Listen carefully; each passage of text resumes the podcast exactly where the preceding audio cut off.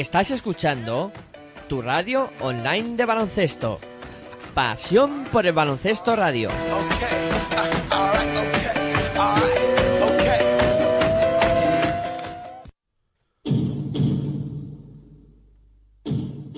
Aquí comienza Territorio ACB.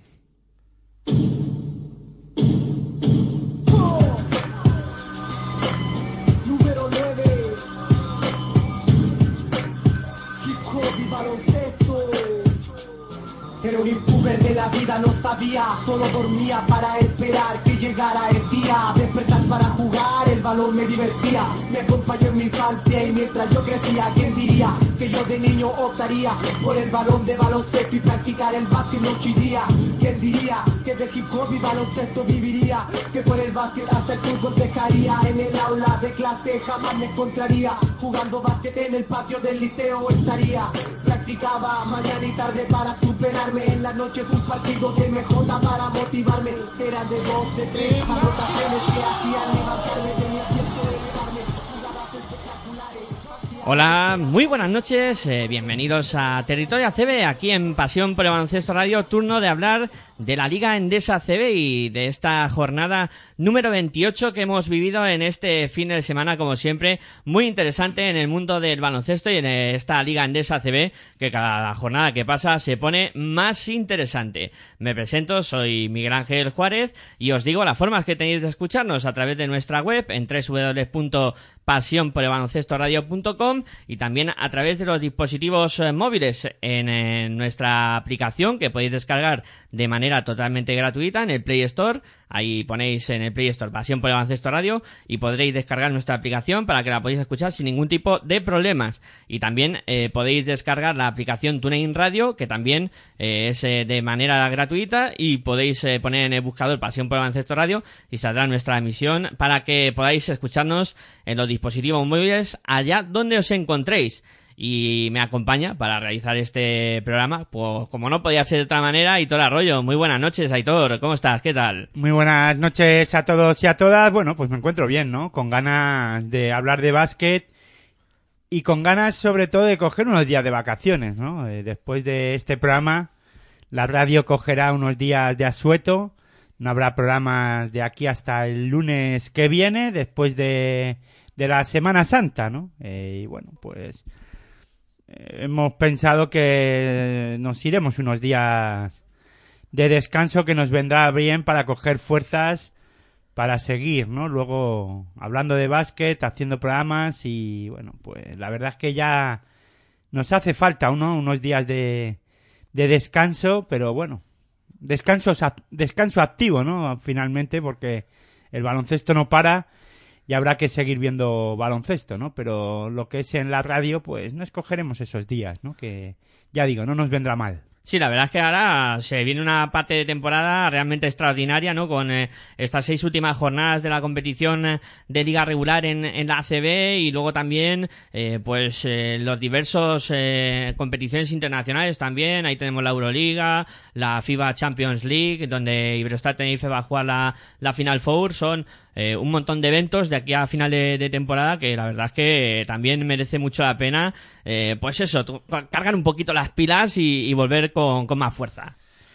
Sí, además ya estamos ya al final de temporada, ¿no? De, competiciones europeas, de la Euroliga, por ejemplo, está en, en la lucha por, por entrar en la Final Four, ya en los cuartos de final, en los playoffs de los cuartos de final en los que solo se han clasificado el Real Madrid y, y Fútbol Club Barcelona Lasa, la Eurocup, como ya hemos, como ya casi todo el mundo sabe, pues Unicaja ha sido campeón de, de la Eurocup. De aquí felicitaciones a, a Unicaja de Málaga, que no habíamos hecho programa antes de que ganara la, la competición europea y no, no, lo, no le felicitamos, ¿no? Pues desde aquí, desde Territorio ACB y desde Pasión por el Baloncesto Radio, a toda la afición de Unicaja de Málaga y a todo su equipo y al equipo, al equipo técnico, a los jugadores, bueno, directiva y afición, pues felicitarles, ¿no? Por la consecución de, del Eurocup y felicitarles por la por la clasificación, ¿no? Porque el premio yo creo que es más gordo que, que lo que es la Copa, ¿no? O que lo que el interés que tiene finalmente ganar la Eurocup es que consigues una plaza para la, para Euroliga y es que son unos privilegiados, ¿no? Consiguiendo una plaza para jugar, en este caso, Euroliga, ¿no? Pues felicitaciones por ello. Y ya digo, ¿no? Eh, la pena de todo esto, de hablar de esto así, es que se nos escapa ya la, la competición, ¿no? Pero bueno, las competiciones. Pero bueno, eh, no por ello hay que dejar de hablar y, y sobre todo, como bien hemos dicho, ¿no? Coger fuerzas, porque ya no solo eso. Aparte de eso, luego en la radio tenemos muchos eventos que cubrir, muchos eventos que hablar y hay que coger fuerzas, ¿no? Luego tú te vas de, de turné, ¿no? Como yo digo, a León, te vas a cubrir la fase final de, de la Liga Femenina 2, eh, en la que, bueno, eh, no vas a cubrirla entera, porque ya nos gustaría poder estar desde el jueves al, al domingo cubriendo dicho evento, pero bueno, la agenda no, no nos lo permite, ¿no? No nos permite poder estar desde el jueves en dicha fase final, pero bueno, eh, creo que es un pasito más en la radio en el que, bueno, pues estaremos para cubrir los momentos importantes de dicha fase, ¿no? Ahí la jornada definitiva donde se decidirán eh, los dos equipos que asciendan a Liga Femenina el eh, próximo año. Deportivamente hablando. Deportivamente hablando, que luego los despachos ya sabéis que los veranos son eh, de aquella manera. Son convulsos. bueno, aunque sí se hablaba, ¿no? Que iban a, que los equipos que, que se presentan en dicha fase no van a tener, se supone, ningún problema de poder estar en Liga Femenina 1 la temporada que viene. Bueno, pues esperamos que así sea y en el verano lo iremos eh, viendo. Pero luego, bueno, luego viene competiciones internacionales, esas sí que son internacionales, ¿no? El Eurobásquet femenino, Eurobásquet masculino y bueno, y di- diferentes, como ya dijiste la semana pasada, diferentes campeonatos internacionales de selecciones UX, porque ya no sé, no me acuerdo eh, bien que... U20, U18, U17. Sí, pero no sé cuáles son. eh, no todos los años juegan la U20 y no todas las temporadas juega la U19. Sí, sí. Por eso digo que no sé cuál toca esta este año, ¿no? Pero vamos, siempre hay algo que, que hablar, ¿no? Después de, de todo. Y ya molaría eh, irse a algún sitio. A ver esos eventos ya sería eh, unas vacaciones espectaculares de verano. Ya, pero eso ya sabes que es complicado, ¿no? Las agendas no nos permiten movernos como nos gustaría. Pero bueno, eh, todo llegará, todo llegará. Claro que sí. Y como todo llega, pues vamos ya con el repaso de esta jornada número 28 de la Liga Endesa CB y lo primero que hacemos, como siempre, es eh, poner los resultados encima de la mesa. Vamos con los resultados de esta interesante jornada número 28.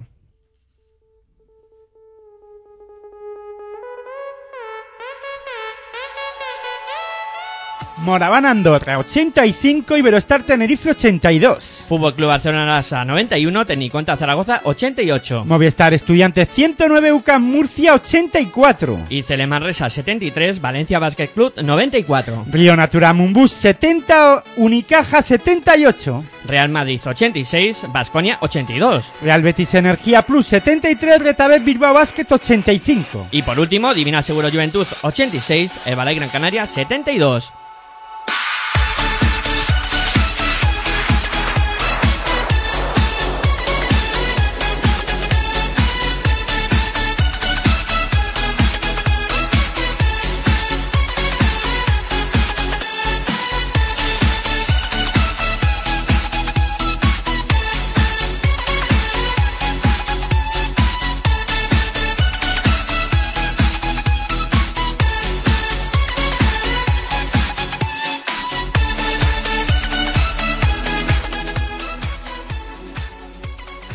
Tras eh, escuchar estos resultados de la jornada número 28, vamos con la clasificación. Así está la Liga Andesa CB.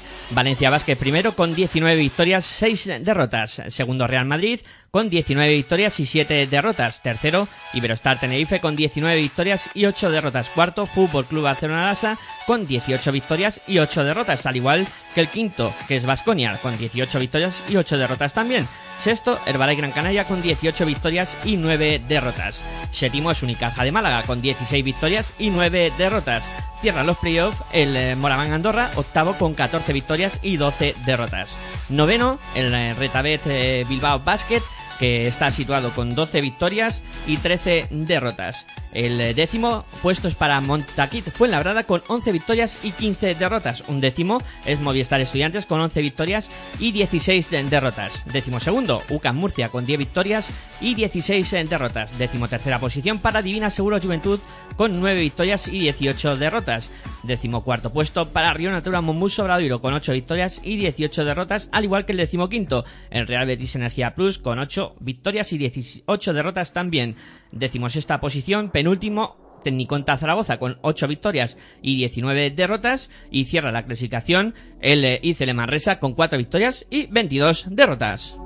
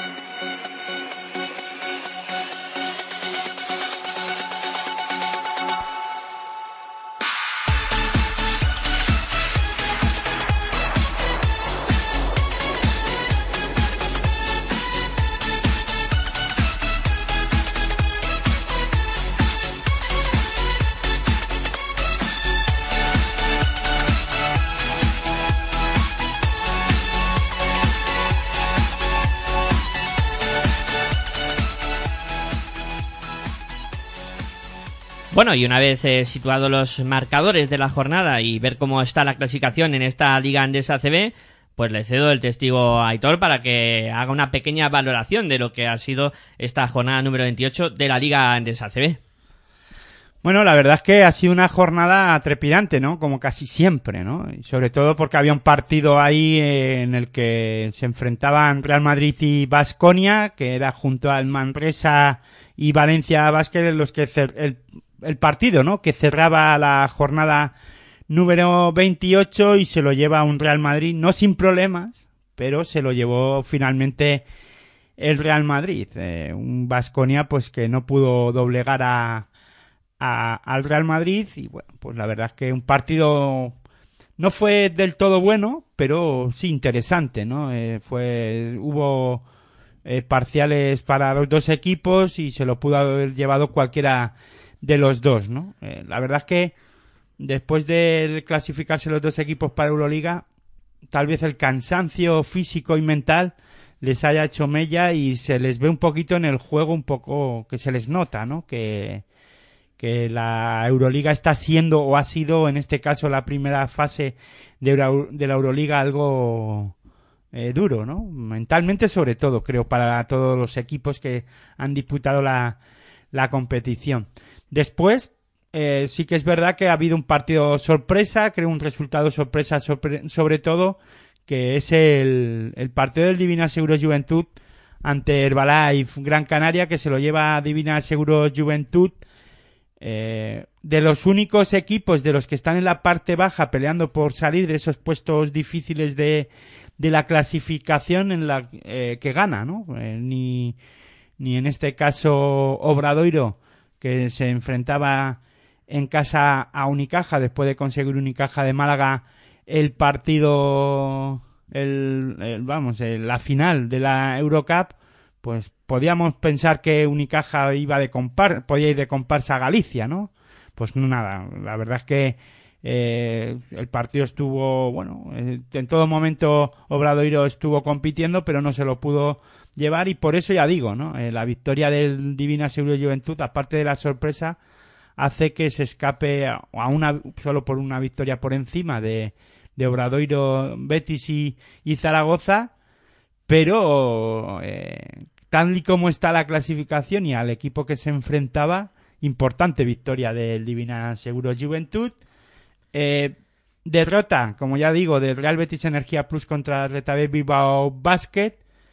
Eh, y eso hace que Santaba, que ha- hayamos perdido otro técnico dentro de la Liga Andesa CB, ya llevamos dos. Eh, primero fue el técnico de técnico en Zaragoza el que cayó, eh, Casadeval. Cas- Casadeval. y en este caso, pues Santaba eh, deja la disciplina del Real Betis Energía Plus y ha fichado a un entrenador que, bueno, que veremos a ver si es capaz de sacar esta nave a, a flote, ¿no? Este, Alejandro este Martínez. Alejandro Martínez, entrenador que sabemos todos que estuvo entrenando al Iberostar Tenerife y que estaba ligado a la Federación Española en estas últimas en, estas en estos últimos veranos, ¿no? Con entrenando o de seleccionador de, de, de formación o en este caso con la sub-16 creo que estuvo. Correcto, o sí, señor, U10, sub-16, o, sí. O, o U15, vamos. U15, ¿no? U15, eso es, sí. creo que era la U15 o la U- U16, pero bueno, que eh, seleccionador de, de formación con la Federación Española de, de Baloncesto y ahora se hace cargo del Real Betis Energía Plus, veremos a ver si saca a flote eh, la nave, ¿no? La verdad es que partido, eh, bueno, mejor dicho, mejor que partido, eh, pieza difícil, ¿no? Presa difícil para, en este caso, para Alejandro Martínez, pero bueno, eh, sabe lo que fue un entrenador que hizo la- muy bien las cosas en Tenerife y pues que tenga suerte, ¿no? Y que veremos a ver si es capaz de sacar a flote al Real Betis Energía Plus y después yo creo que como digo, ¿no? La jornada ha sido muy eh, con resultados que se podían dar, ¿no?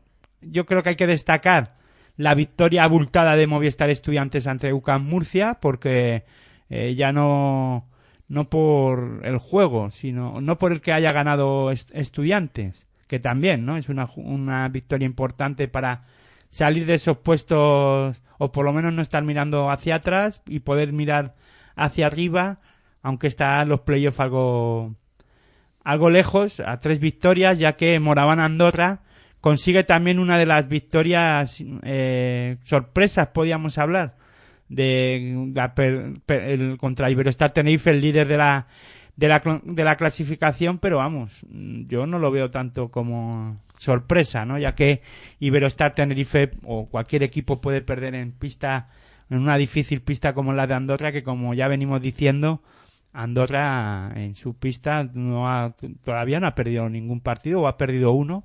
Eh, creo que fue contra Valencia Basket. Correcto. Entonces, fijaros de lo que estamos hablando, ¿no? El único equipo que ha, ha llegado a ganar eh, por ahora en, en Andorra solo es Valencia, ¿no? Entonces, bueno, pues victoria importante para Moraván Andorra para seguir soñando por estar en los playoffs. Ya venía, ya jugó la Copa del Rey, ya tenía una renta, bueno, una suma de victorias importante. No estaba pasando por un buen momento Moraván Andorra, pero ha sacado una victoria de calidad ante Iberostar Tenerife. Luego victoria del Fútbol Club Barcelona Lasa ante un técnico contra Zaragoza que se lo puso muy muy complicado. Pasa, no, ya sabemos que el, el Fútbol Club Barcelona Lasa no pasa por buenos momentos de juego y Manresa sigue perdiendo, en este caso contra Valencia Basket y creo que ya no me queda nada más que decir, ¿no? Una jornada, ya digo, en la que eh, hay que destacar la victoria del Real Madrid ante ante Vasconia por la importancia que tiene y por lo que es este partido siempre, dos equipos que se han clasificado para para Euroliga creo que es importante, aunque el Madrid pasa por un momento difícil de juego, yo creo, no no no tiene una regularidad de juego, pero saca los partidos pasando problemas, pero creo que es por un poco se junta, se suma todo, ¿no? El tema de, de la Euroliga y que yo creo que además el pico de forma del Real Madrid viene viene ahora otra vez a tendrá que empezar a subir otra vez, a repuntar otra vez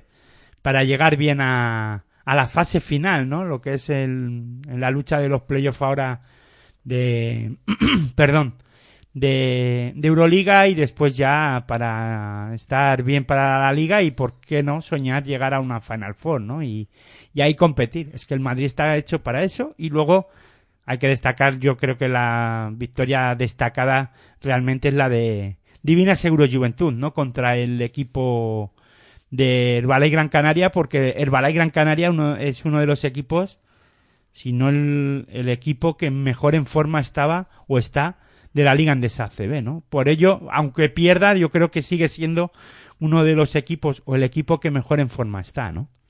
Bueno, pues Aitor nos ha puesto los puntos encima de la mesa, ¿no? De lo que vamos a hablar en esta noche, en el día de hoy.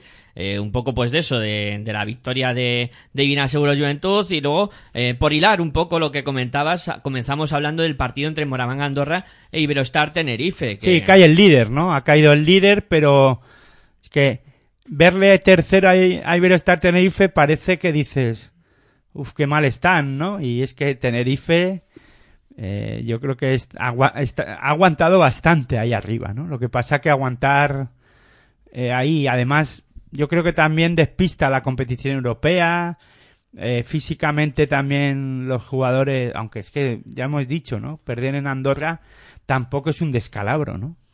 No, no, no, evidentemente, ¿no? Estábamos comentando durante toda la temporada que es una pista muy complicada y, y bueno, y, y, Andorra consiguió ganar a, a Iberostar Tenerife, eh, yo creo que mmm, con bastante solvencia además y, y trabajando muy bien el, el cuadro de, de, Joan Peñarroya, que está claro que han hecho un fortín allí, que, que no hay quien gane, que solo lo hizo Valencia, que, que bueno, que como comentabas, ha sido la única derrota en casa y luego con eso y con lo que puedan rascar fuera, pues están ahí situados para meterse en los playoffs y con eh, una renta bastante positiva con eh, Retabé Bilbao Vázquez. Son dos eh, victorias de ventaja. Eh, hay que recordar que Bilbao todavía tiene que, que disputar un, un encuentro, eh, que tendrá que jugar el, el partido, pero bueno, de momento la, la, ventaja para Moraván Andorra con, con dos de renta y, y, pinta muy bien la cosa para, para el cuadro andorrano. Y claro, Iberostar Tenerife eh, no, no, hay que decirle prácticamente nada, ¿no? Está haciendo una gran temporada. Es que en este partido el tiro, el, el juego exterior no funcionó, ¿no? no aunque veamos unos buenos, un, bueno, finalmente parece que 10 de 28 no está mal, pero eh, el partido fue un poco de menos a más, ¿no? Eh, yo creo que al final reacciona o intenta mmm, reaccionar Iberostar Tenerife al final o en mitad del partido, cuando parece que Andorra lo tiene casi dominado, ¿no? Y bueno, Devin White sabemos lo que es, es un tirador nato, eh, es un jugador que vive mucho de, del lanzamiento exterior y le vemos aquí en este en este encuentro pues con unos porcentajes pues 4 de 10 en triples, ¿no? Es un 40%, pero estamos hablando de 10 lanzamientos, muchos lanzamientos en los que en otros partidos ha metido casi la mitad de ellos, ¿no? Y entonces eso sobrevive mucho de ese acierto eh, Iberostar Tenerife. No fue un partido malo del todo, pero sí discreto, yo creo, de jugadores del del Iberostar Tenerife, sobre todo en el juego interior, ¿no? Yo creo que ahí, eh, sobre todo con, sabemos que Andorra ahora mismo con un Sermanidi que está, de, yo creo que en, en, el mejor momento de forma que puede estar el jugador de, de Andorra y hace mucho daño al juego interior de cualquier equipo, ¿no? Y en este caso, pues aquí también lo hace Sermanidi, ¿no? Sermanidi acaba con 13 con 13 puntos 18 de valoración, ¿no? Y luego además,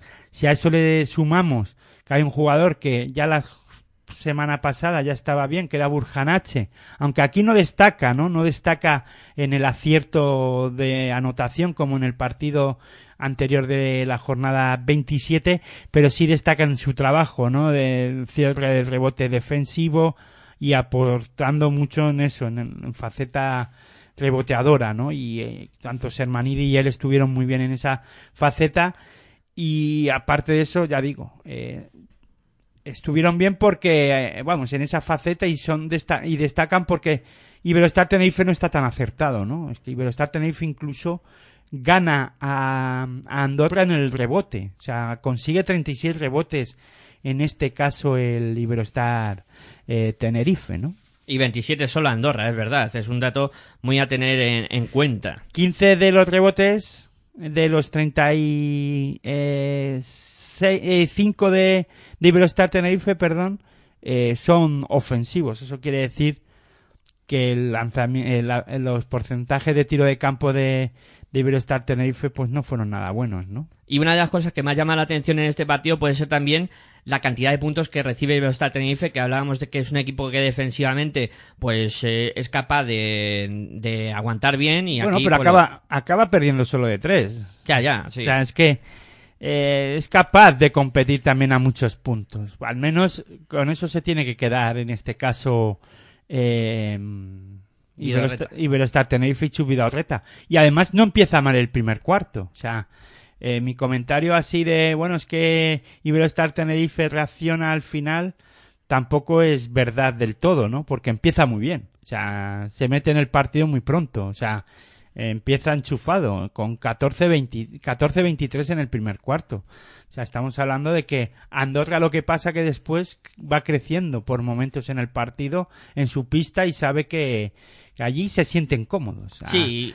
Son capaces de remontar un partido o empezar mal y remontar, ¿no? Sí, además te iba a comentar que incluso en el último cuarto sí que Tenerife hace esa pequeña reacción para acercarse en el marcador porque Andorra se le había escapado un poco, ¿no? Y, como tú dices, fue creciendo en el partido durante muchos eh, durante muchas fases para eso, para acabar peleando por la victoria. Sí, pero lo importante de Iberostar Tenerife es que nunca da, nunca da el partido por perdido, nunca pierde la cara a los partidos, quitando en esta temporada el partido contra el Madrid, en el Palacio de los Deportes de la Comunidad de Madrid. Yo no he visto, no recuerdo a un Tenerife fuera de, partidos, ¿no? Tal vez en la Copa del Rey también estuvo un poco fuera de, de partido en algunos momentos y no estuvo compitiendo al nivel que lo está haciendo dentro, con la regularidad que lo está haciendo dentro de la Liga Andesa CB, ¿no? Pero quitando ya, digo, la Copa del Rey y el partido este del Madrid, quiero recordar, el resto tampoco está siendo, no está dando los, no podemos dar a Iberostar, o también contra Valencia Basket. Contra Valencia, sí, sí. En, en, la Fonteta creo recordar que también tuvo un mal partido de estos de, de no estar metido en partido, ¿no? Pero eh, lo demás siempre ha estado metido, ¿no? Sí, partido que, que, contamos aquí y lo fuimos comentando, ¿no? Durante el mismo que, que no se le veía a Iberostar Tenerife con, con esa digamos, esa actitud de otros días, ¿no? Sobre todo en, en defensa y, y, de estar metido en, eh, en, el partido. Bueno, pues gran victoria de Moraván Andorra que le acerca a los playoffs. Sí, sobre todo Andorra eh, es que tiene a un Albici que a lo mejor los porcentajes, hay veces que que miras los números de Albici en, en el lanzamiento y dices, oh, es que qué mal, ¿no?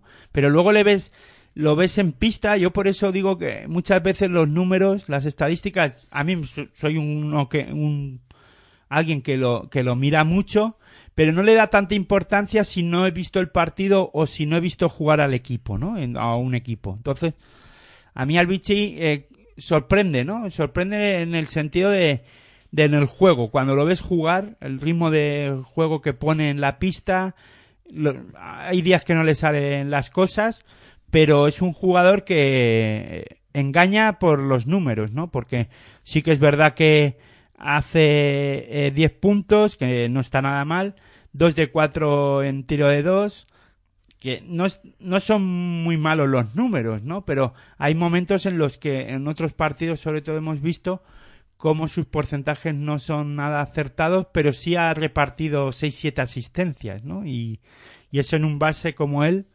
pues, o en este caso para Andorra es importante, ¿no? Que genere juego más allá de poder anotar, aunque es un jugador que le gusta mucho buscar la canasta, ¿no? Sí, la, sí. Lanzar y, y, entrar mucho. Hay veces que a mí, bueno, ha mejorado, ¿no? Incluso ha ido evolucionando, ¿no? Yo creo que empezó siendo más un base anotador con, para Andorra y ahora sí está siendo un poco el que más que genera juego, ¿no? Y puede ser un hombre importante para Francia este verano porque Tony Parker eh, ya no va a estar y bueno se buscan bases en Limane Diop no también está eh, Limane Diop este Ant Anton Diop. Antoine Diop sí. Ant Antoine Diop de Valencia Basket si no las lesiones le respetan también irá no a, también. al Eurobasket. También y será... al Vichy imagino que irá. Sí sí a Vichy irá con Francia. Pero bueno esto ya es hablar de mucho futuro ya nos metemos aquí ya con como nos gusta como nos gusta. Yo es que ya voy viendo noticias, ¿no? Que Batún ya no vive con Francia, ya voy haciéndome mi idea, ¿no? ya vacilando, ¿no? Veremos a ver España, Uf. que es así que va a acertar a ver quién va a ir a la selección este verano va a ser complicado, ¿eh? Sí, sí, sí. Felipe ya parece que se está borrando. Veremos a ver los Gasol cómo vienen, si es que vienen. Rudy también. Rudy anda el hombre con problemas.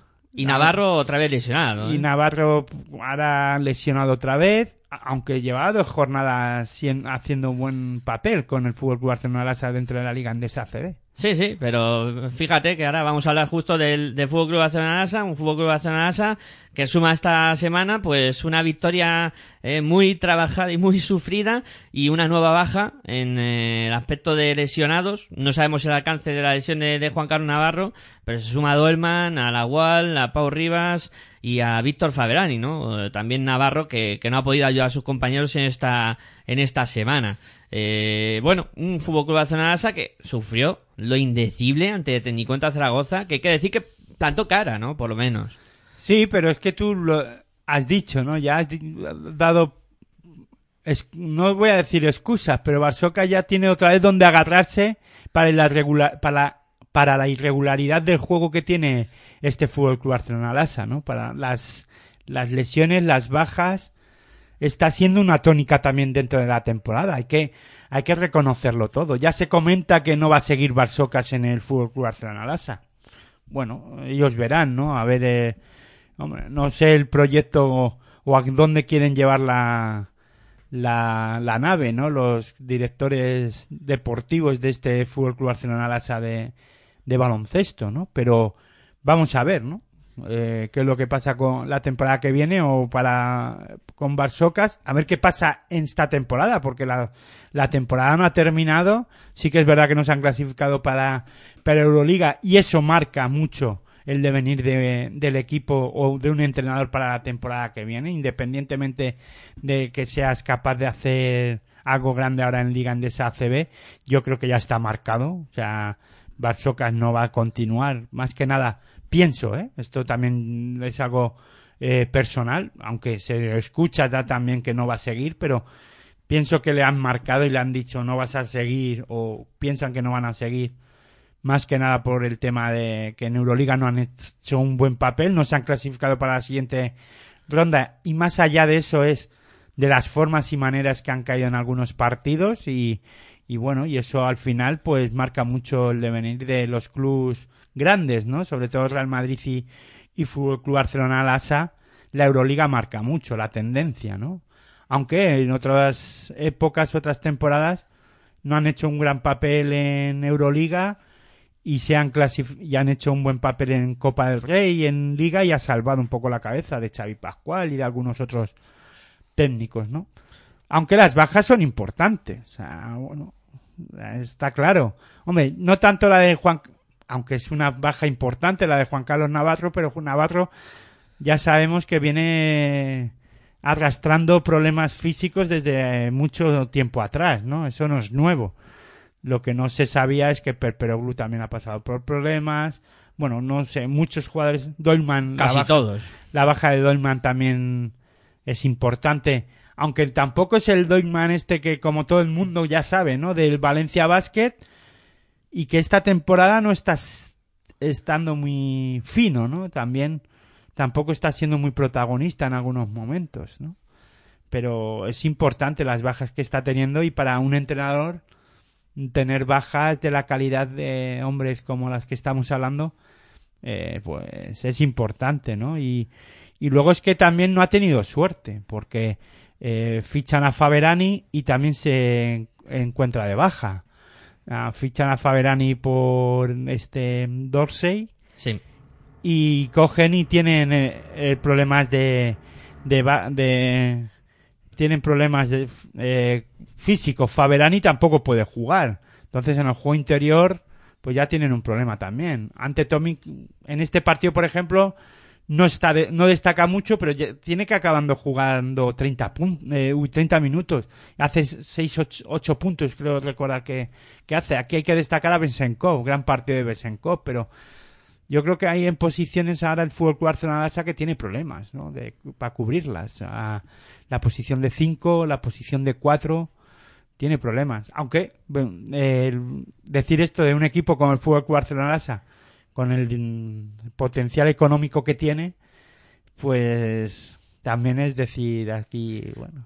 Sí, a lo mejor dicen, ¿qué están diciendo? ¿Qué están contando, no? Pero creo que son bajas importantes. No, evidentemente sale un quinteto de ahí para jugar en la CB sin ningún problema, ¿eh? Y, y bueno, la, mm, la, buena imagen en este partido de jugadores como tú dices, de Bezenkov o, o Perperoglu, que también da un pasito adelante, pues les evitó males mayores. Sí, pero Perperoglu hace 17 puntos, pero tiene que tirar mucho para anotar algo. O sea, tú fíjate, porque acaba tirando muchísimo eh, Bezenkov a a canasta, ¿no? Digo, Besenkov, Perperoglu, dos de tres, tres de cuatro, ¿no? Bueno, no son muchos, está, eh, me he equivocado yo eh, de, de, los porcentajes con, con Antetomic, perdona.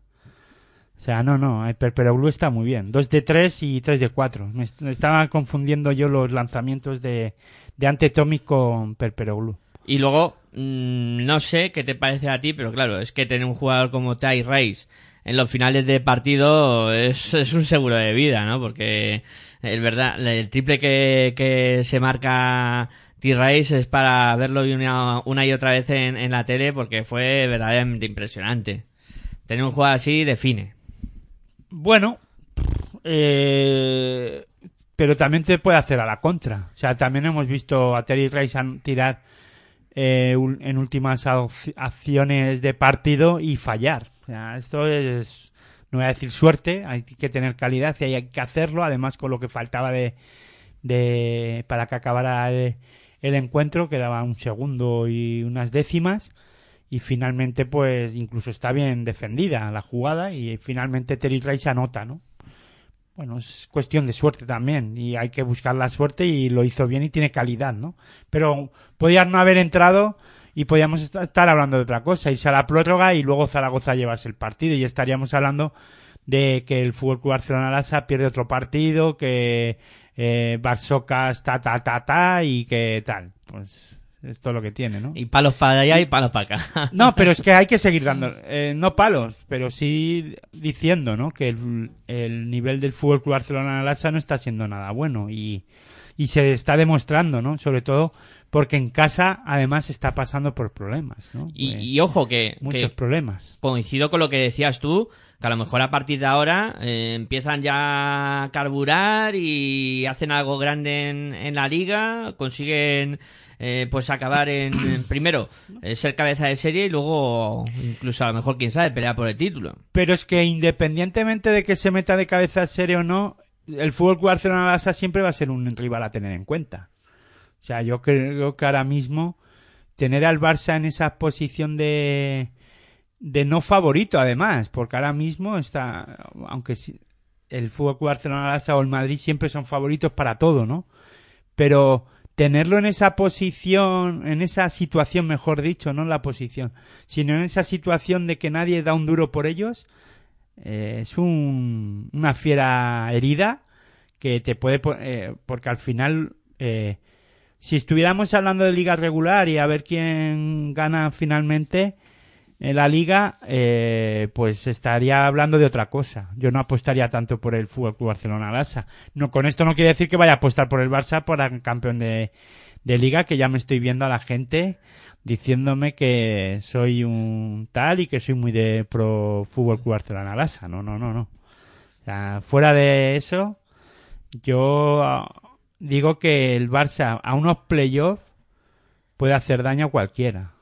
Sí, claro, es un equipo peligroso y, y, que... Porque no es lo mismo en una liga regular, porque el juego no está siendo nada bueno, pero es que eh, ya hemos visto, es capaz de Terry Ray de anotar un triple y llevarse un partido en el que parecía que podía que lo podía perder contra Zaragoza, ¿no? Sí, evidentemente individualidad técnica, capacidad para hacer eh, puntos y eso tienen un montón. Hombre, claro, y luego poco a poco irás recuperando gente. Recuperar fichas, sí, te iba a comentar. Irás recuperando gente para, el para playoff, que yo creo que es algo que se estarán marcando los, los médicos del equipo blaugrana y los técnicos también estarán intentando recuperar al mayor de gente posible de cara a los a los playoffs, ¿no? Eh, yo no yo no descartaría el Barça para pelear por por la liga, aunque ya digo, o sea, es complicado eh, ahora mismo por su juego. Nadie da un duro, no yo no voy a apostar por ellos, pero sí pienso que es un equipo temible, ¿no? Difícil de, de descartar, mejor dicho, ¿no? Y luego hay que decir que en Teniconta Zaragoza Tomás Bellas muy bien, eh, Robin Bersins también, eh, y luego gran partido de Yelova, 25 puntos. Sí, y, y, aunque no era un partido donde se pudiera medir la capacidad de reacción de, de, Zaragoza, ¿no? Porque se enfrentaba a un rival muy duro, pero sí que bueno, por lo menos después de perder la semana pasada, parece que han eh, dado ese pasito adelante que... Bueno, esto es como todo. Eh, yo digo, el Barça no está bien. Lo primero es eso. Lo segundo, el Zaragoza no tenía nada que perder. La presión no era para ellos, la presión era para el equipo rival. Ahora hay que mirar a, a Zaragoza con el partido eh, siguiente de, Liga, ¿no? Que, se enfrenta en casa, en este caso, al Divina Seguro Juventud. Ahí es donde hay que medir a, a Zaragoza y la presión ahora sí que es para, es para los dos equipos. En este caso para Divina Seguro Juventud y para, en ese partido sería para los dos equipos, para Divina Seguro Juventud y para, para Zaragoza pero para Zaragoza más, porque al menos Divina Juventud tiene un bonus, eh, porque ha ganado el Bala Gran Canaria. Eh, con el partido del Bala Gran Canaria no digo que no contaran con esa victoria, pero tal y como estaban las cosas, no, no cuentas, ¿no? Y en este caso, si hubiese ganado Zaragoza al Fútbol Club Barcelona Lasa, hubiese sido el bonus para, o un comodín para, para Zaragoza, ¿no? Y estaríamos hablando de que al partido de, el próximo partido en casa es como, bueno, si lo pierdes, no es que no vaya a pasar nada, pero tienes ese comodín. Eh, ahora mismo hay que ver en, a, a, Zaragoza, yo lo tengo que ver en casa además, contra su, con su afición y con la presión esta de tener que ganar sí o sí, porque ese partido sí que es ganar sí o sí. Vaya duelo, ¿eh? la semana que viene. Ahí. Impresionante. bueno, eh, hablamos ahora de otro duelo, en este caso por los playoffs en esta jornada donde se enfrentaban Movistar Estudiantes y UCAM Murcia, partido que os contamos aquí en Pasión por el Radio y en el que realmente vimos una Mm, iba a decir una jarta a puntos, si se me permite la expresión, pero la verdad es que Estudiantes se salió de, la tabla anotando muchísimo y me sorprendió eh, porque Murcia es un equipo defensivo y no esperaba yo que Estudiantes tuviera ese tipo de facilidades para, para anotar tanto como, como lo hizo y ni lo más viejo del lugar.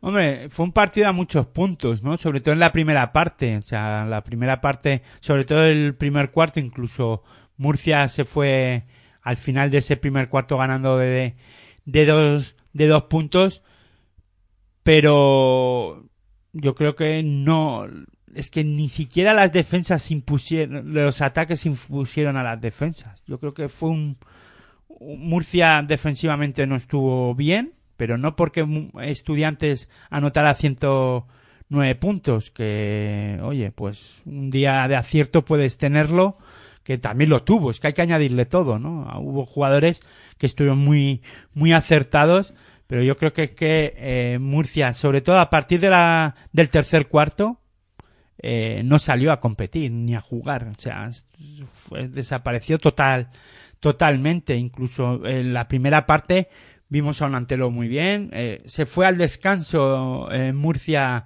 perdiendo de uno, o ganando estudiantes de uno, ¿no? tampoco estaba apareciendo Witt Jackson, por ejemplo, en demasía en el partido, o sea que podemos decir, bueno, es que Witt Jackson se salió en la primera parte y no, estaba siendo discreto el partido de Witt Jackson. Sí estaban apareciendo otros hombres. Desde el lanzamiento exterior, Estudiantes estuvo muy bien, o sea, con un acierto espectacular. O sea, yo creo que de tiro de campo, Estudiantes finalmente acabó con un 60%, un 61% de acierto. O sea, es que estuvo muy bien, estuvo muy se sumó se sumó todo, ¿no? En este partido, el acierto eh, de Movistar Estudiantes y el no y la no comparecencia creo que en la segunda parte de, de Murcia que aguantó lo, lo que pudo en la primera en la primera parte que no estuvo bien pero ninguno de, yo creo que ninguno de los dos equipos apretó en defensa no defensivamente incluso eh, estudiantes no tuvo que hacerlo con Murcia en, en la segunda parte porque podíamos estar hablando de que estudiantes hizo una defensa espectacular y y dejó a... No, es que Murcia anota 84 puntos. O sea, estuvo un poco en los números que Estudiantes está recibiendo contra sus rivales, ¿no? Entonces, yo creo que es típico partido, lo comenté ayer, ¿no? De en el programa, en el, en el partido, ¿no?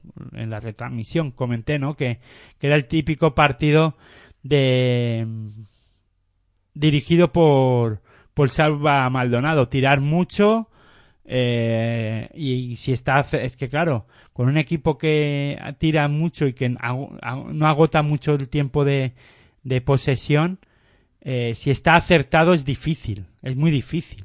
Entonces, fíjate que, eh, fíjate si estaban acertados que Will Jackson anota un triple desde el centro del campo también, al estilo Yul, que también ayer lo comentamos, ¿no? Eh, pues le salió la jugada, ¿no? A, a estudiantes como la de Sergio Yul desde el centro del campo, como la que anotó en contra Fuenlabrada en la jornada anterior, en, en la jornada 27, pues muy parecida, ¿no? Es que poco puedes decir, ¿no? Contra eso poco puedes hacer, poco puedes decir y aparte de eso, eh, Estudiantes estuvo, es que el acierto se impuso. Yo creo que aquí más fue el acierto de Estudiantes en el lanzamiento se impuso a la dejadez, ¿no? De Murcia en algunos momentos. Sí, sí, sí, la verdad es que Estudiantes estuvo sembrado, ¿no? En ese aspecto y tú comentabas, ¿no? Durante la retransmisión, ¿no? Que Murcia tendría que apretar en defensa, que tendría que, que pues, eh, ajustar más eh, el tema defensivo para poder estar en el partido, porque la verdad es que sin jugar a tantos puntos contra un equipo como tú dices de Salva Maldonado que, ataca tan rápido y que pone tanto ritmo de juego en el, en el partido, pues es muy complicado. Ahí, eh, utilizaste el pugil, eh, el símil de, de, los púgiles. Del, del boxeo. Sí, sí. Me gustó mucho, ¿no? Que en el cuerpo a cuerpo estaba recibiendo Murcia, pum pum, no se supo salir de, esa distancia y al final recibió por todos lados. Que es eh, la definición que hiciste es correcta. No, aparte de eso, yo el símil lo lo puse, el ejemplo lo puse por el tema de boxeador encajador como es estudiantes. A estudiantes le da igual si recibir puntos siempre y cuando él pueda dar también. Y, le, y ayer es que le salió, ¿no? Ayer era crochet directo y directo y directo, o sea, y dejó cao a, en este caso, utilizando el simi del boxeo, ¿no? Y, y en este caso, estudiantes le salió todo. Porque también podríamos estar hablando de, de, todo lo contrario. De si estudiantes no, no mete, porque es que acabó con un 64% de tiro de dos. Entonces, si y de lanzamiento de tres con un 59%, quiero recordar. 52%. un 52% finalmente. Estamos hablando de una barbaridad de lanzamientos y de puntos, ¿no? Estamos hablando que estudiantes acaban en 109 puntos desde el 2005, un partido de más de 100 puntos estudiantes eh, en un partido sin prórroga. Entonces, estamos hablando de, de que eso ni los más viejos del lugar, como bien ha dicho Miguel Ángel, ¿no? Es complicado verlo y más en un partido de Liga Andesa ACB y, bueno, y como digo, estudiantes, si no está tan acertado, eh, hubiésemos estado hablando de una debacle estudiantil también, porque, claro, lo que pasa es que le salió todo. Y, y en este caso creo que además el planteamiento de Casicaris no fue acertado o, o, se tuvo que adaptar también a lo que estaba en la pista, ¿no? Eh, yo eché mucho de menos juego interior de, de Murcia. Claro, no pidamos ahora juego interior a Murcia cuando esta temporada no está apareciendo tampoco, ¿no? Radicevic no está bien, eh, la baja de Faberani creo que es un punto, aunque tampoco es, un jugador que, que postee mucho y que juegue mucho interior, porque también le gusta mucho salir por fuera. Antelo, olvídate de que juegue por dentro. Delia, pues ayer desaparecido como casi en toda la temporada. Bueno, la verdad es que ayer eh, sin miembros tampoco puedes jugar eh, o intentar contrarrestar a, a estudiantes que lo mejor es eh, jugarle por dentro y castigarle por dentro, ¿no? Aunque ayer eh, también hay que decir que hubo un hombre que debuta, ¿no? Con Movistar Estudiantes, que lo comentamos en la retransmisión, que es este, ahora lo diré, eh, Alec eh, Brown, que estuvo muy bien, algo dubitativo en la primera parte, pero luego se fue soltando en el ataque y bueno, eh, no es, no es como Andrés Balvin, eh, ojo, porque todo el mundo puede comparar a Andrés Balvin con Alec Brown, no, yo creo que que son totalmente diferentes. A Alec Brown le gusta jugar más, mucho por fuera también. Uf, a mí no me convence tanto, ¿eh? O sea, ayer les sale todo, sale todo, acierto, mucho acierto de todos los jugadores, no solo de Alec Brown, que también estuvo acertado y lanzó mucho, no sé si tienen los, eh, el porcentaje de tiro de, de Alec Brown de tiro de tres. ¿no? Sí, dos de tres. Dos de tres, que pues bastante... eh, Hombre, dos de tres, solo lanza tres, sí, pero para mí es mucho. Pero los cuatro de Para cuatro un que- cinco, para Sí, un sí, cinco. Pero además los cuatro de cuatro que tiene en tiro de dos también los hace bastante por fuera, ¿no? Que, que no se mete mucho en la pintura y, y uno de ellos pues fue prácticamente pisando la línea eh, y luego lanzamientos de más allá de cinco metros que es donde tiene un rango de tiro muy bueno. Claro, es que además ayer no fue el día tampoco para poder, eh, en este caso, sacar una conclusión de Alex Brown, ¿no? Con estudiantes, hablo. O sea, ¿por qué? Porque tampoco eh, Murcia le exigió mucho al equipo estudiantil ni al, ni a- en este caso a Alex Brown, ¿no? Incluso eso, pues era fácil salir eh, para él, lanzar, no encontraba un eh, alguien que le pudiera poner en complicaciones, ¿no? Entonces, a mí la sensación que me da es que ha perdido estudiantes con Balvin un intimidador en defensa y alguien que vaya más al rebote. Alex Brown no, ayer no lo vi. O sea, también es verdad, en ataque no, no lo necesito. Pero en un equipo como Murcia, en un partido en que Murcia falló mucho, acaba solo con un rebote ofensivo, eh, Alex Brown, y uno ofensivo. Pocos rebotes, no sé. Mm, eh, Balvin daba más presencia en juego, en la pintura, ¿no? Veremos a ver si era un poco, también un poco por el tipo de partido que vimos, ¿no? Sí, y bueno, antes de hacer una pausita, ahora vamos a comentar un partido que no tuvo demasiada historia, a mi entender, la derrota de ICL Manresa ante Valencia Basket. Menos tuvo la de ayer, Sí, la de estudiantes, perdona. Sí, sí, tampoco tuvo mucha historia la de la del partido de estudiantes, pero la verdad es que eh, ICL Manresa, que a lo mejor venía con la esperanza de decir, bueno, a ver si Valencia viene con la depresión después de haber caído en la, Euro- en la Eurocup, ¿no? A ver si vienen un poco de bajón y conseguimos sacar algo positivo, pero, buah. Pero es que esas cosas pueden salir al revés. O sea, de, porque, a ver, Valencia pierde el partido porque Unicaja, de, la final, porque Unicaja, bueno, pues tiene un momento de, de, dar- de, de que da todo ya por perdido, incluso porque perdió el juego interior, Unicaja de Málaga en dicha final. Eh, Alenomi fue expulsado por técnica descalificante y al tener la baja de, Musli. de, de Jan Mully, pues tuvo que ahí Joan Plaza tirar de, de Carlos Suárez y de, bueno, De Jeff Brut también, sí. de, de Jeff Brook, mejor dicho, sí. Y bueno, pues finalmente por la heroica y porque en ese caso tocaba que Unicaja de Málaga ganar, ganar ese partido, pues, pero es que mm, pues lo consigue. Sí que es verdad que moralmente podían venir castigados, pero bueno, yo creo que Valencia estuvo bien en la final, excepto los últimos cuatro, últimos cinco minutos. Y también hay que recordar, y esto yo es algo que siempre he venido comentando contigo, ¿no? En el tema de la final, es que Unicaja de Málaga, para mí, en este caso es eh, el, el el justo vencedor, más que nada porque en ningún momento Málaga, en ninguno de los partidos de la fase de la final, de los tres partidos que disputan, Málaga se queda está fuera de partido. En ningún partido, en ningún momento. Que sí, que le gana Valencia en el primer partido en la Fonteta, sí, pero Eh, Málaga siempre estuvo ahí. En, y, Valencia, por ejemplo, en el, en el segundo partido contra Málaga en Málaga, sí está fuera de partido. O sea, llega un momento que, que es que no tiene opciones Valencia Basket de ganar ese partido.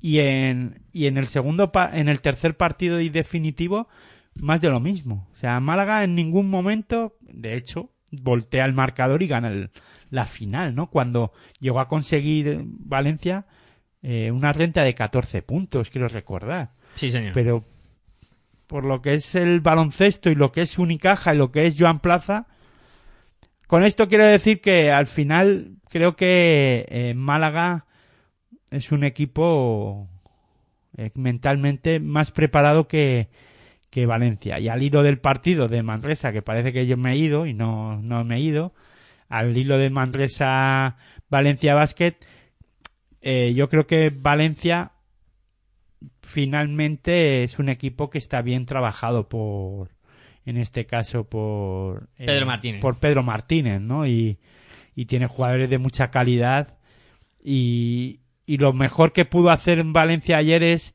iniciar bien en el primer cuarto no destapó todo lo vamos despejó no todas las dudas que podría haber y se puso por encima rápido. eh, ya le sacó una renta de 12 puntos en el primer cuarto y, y se acabó. Ahí se acabó el partido. Ya eh, sí que es verdad que eh, Manresa pues intentó competir, eh, nunca irse del partido, pero en, sobre todo luego en el tercer cuarto, como pasó en la final también contra Málaga. eh, Valencia tiene un buen tercer cuarto, físicamente llega muy bien a esos terceros cuartos y apega un arreón y ya se acabó. Ahí también ya sí que hay finiquito el partido, le endosa 32 puntos en ese tercer cuarto con muy mucho acierto eh, en el tiro de dos y la- en ese en ese momento además y muy bien. Yo creo que Valencia estuvo muy bien. Sí, y Manresa, pues, a intentar conseguir un milagro que cada vez se antoja más, más complicado, ¿no? Y más, pues, eh, que luego, pues, eh, no son capaces tampoco de competir, nada más que cinco minutos en el partido. Y claro, es que técnicamente y físicamente están por debajo de, por ejemplo, Valencia Basket y de muchos equipos de la ACB. Y es que además, en este caso, Valencia Basket tiene eh, suma con esta victoria a las 600 de la Liga Andesa ACB, hay que ponerlo en valor. Y después, está claro que cuando funciona Rafa Martínez, Valencia no puede perder. Es un seguro de vida. Pero claro, en la final, por ejemplo, contra Málaga no aparece en algunos momentos. Ahí Claro. Málaga defiende muy bien. O sea, bueno, lo de la final de Málaga es para verlo, ¿no? Sí, sí. y para verlo contigo que mola un montón. bueno, pues yo creo que Aitor es eh, buen momento para hacer una pausita, repasada la mitad de la jornada de esta eh, jornada número 28 de, de la ACB. Y nada, una pausita y enseguida estaremos con vosotros para seguir hablando de lo que ha sucedido en esta trepidante jornada.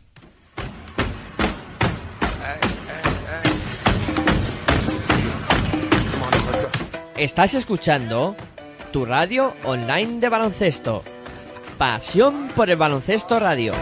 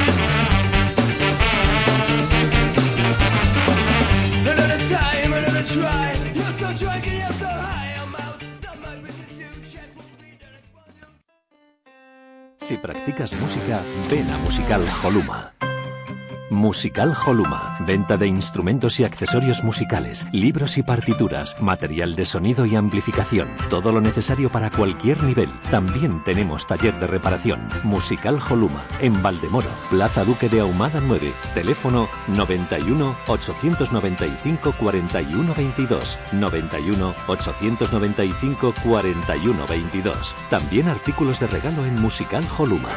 Regala música. Regalo útil.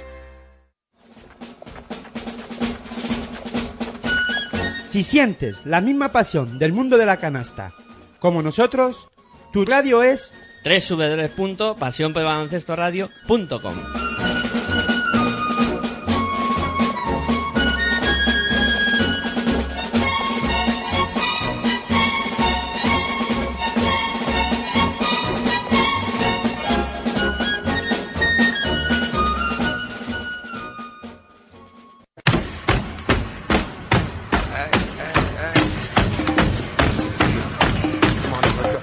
Estás escuchando tu radio online de baloncesto. Pasión por el baloncesto radio.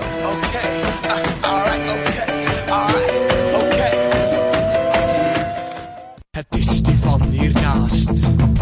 Blijkbaar heeft hij haast. In zijn zwarte Fiat Panda komt die ladder zat voorbij geraast. Zij zit al jaren niet te huis. En hij met een borrel voor de buis. Vastgeklampt bij de galego. Voor een oude vent is die best wel mal. Er is de buurman, buurman, buurman aan de drank. Als je met hem praat, ga je dood van de stank. Er is de buurman, buurman, buurman aan de drank. Zit hij nou te kotsen op de achterbank? Er is de buurman, buurman, buurman aan de drank. Zat hij nou te draaien of loopt hij gewoon mank? Er is de buurman, de buurman, de buurman is aan de drank.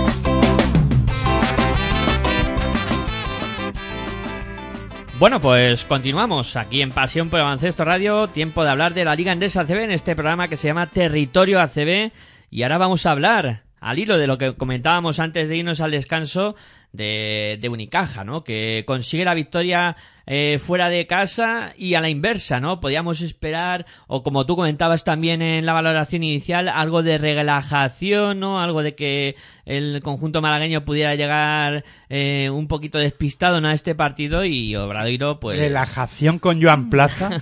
¿Cuándo? Eso no entra en las en el diccionario, ¿no? De del equipo malagueño ni en del entrenador de Unicaja de Málaga, del catalán Joan Plaza, ¿no? Yo creo que eso no entra no entra en, vamos, relajación, dice. Vamos. No, eso, vamos, además eh, Unicaja de Málaga eh, parece que el partido con- de la final le sirvió de, de laboratorio, ¿no? Para, para esta final, por- para este partido. Y voy a decir por qué. Porque es que aquí no juega ni Dejan Mulli ni Alenomic.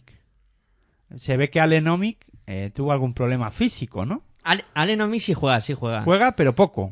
Juega, espérate, a ver que mira los números porque le he visto que había Eh, bueno, 26 minutos, 28 minutos, pero tampoco aporta mucho. O sea, aporta cuatro puntos desde el tiro libre y seis, y seis puntos. Eh, a lo que voy es que jugadores como Carlos Suárez y Jeff Brook moralmente están muy bien y son jugadores, eh, fíjate Carlos Suárez, tres de seis en triples. Hace tiempo que no veo yo eh, con a Carlos Suárez eh, con un acierto, con un porcentaje de acierto llegando al 50% o en el 50% de tiro, de, de tres.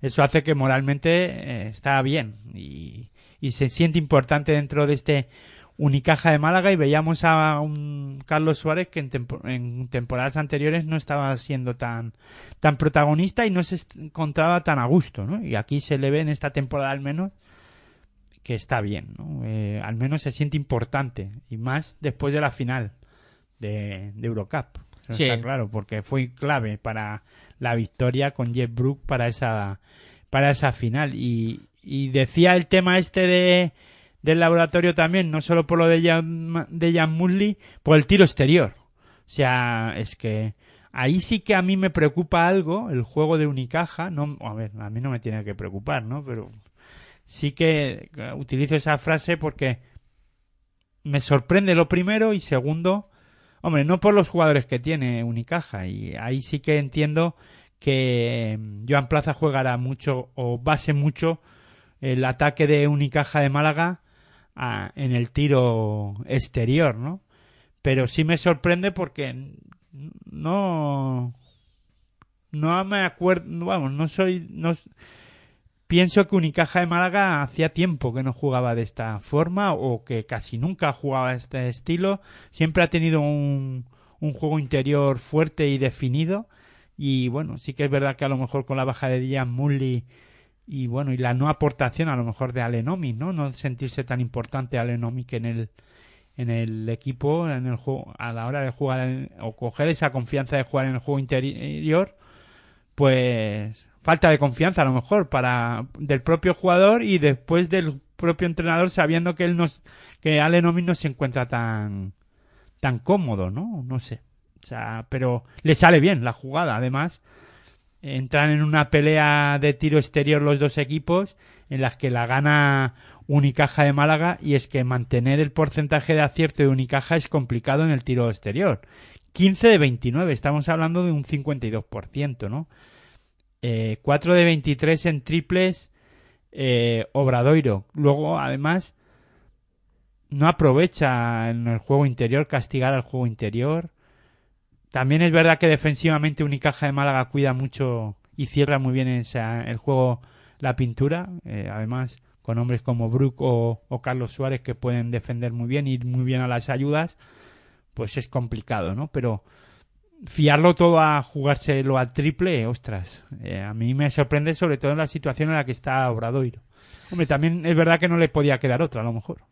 O no le quedaba otra viendo el partido. Sí, bueno, es que, por ejemplo, Málaga acaba tirando más de tres que de dos, ¿no? Es curioso. Sí, por eso me sorprende, ¿no? Hablando, ya he dicho, utiliza la palabra sorpresa, aunque luego analizando el juego y analizando los partidos, tal no le queda otra unicaja que jugárselo así, ¿no? Pero, ostras, eh, que sea un- una tónica que lanzar más de tres que de dos, a mí no, a mí personalmente no me, es que claro, cada uno tiene su, su forma de ver y de pensar, ¿no? A ti te gusta más y a ti sí que te gusta.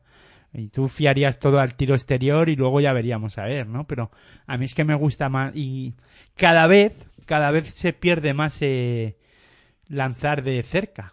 O sea, balón al pivot y que postee cada, eh, y sobre todo de espaldas al aro, cada vez se está viendo menos, ¿no? Eh, cada vez se tira más de 4 o 5 metros, cada vez se tira más de de 3 sobre todo. No sé. Sí. A mí no me acaba de gustar. No sé, es un tema de espacios, ¿no? Que muchas veces lo hemos comentado, ¿no? Al, al ampliar la línea del 675 eh, mm, se genera más espacio por fuera que por dentro. Pero o si es que ahora te meten triples desde 8 metros Claro, con claro. facilidad. es que...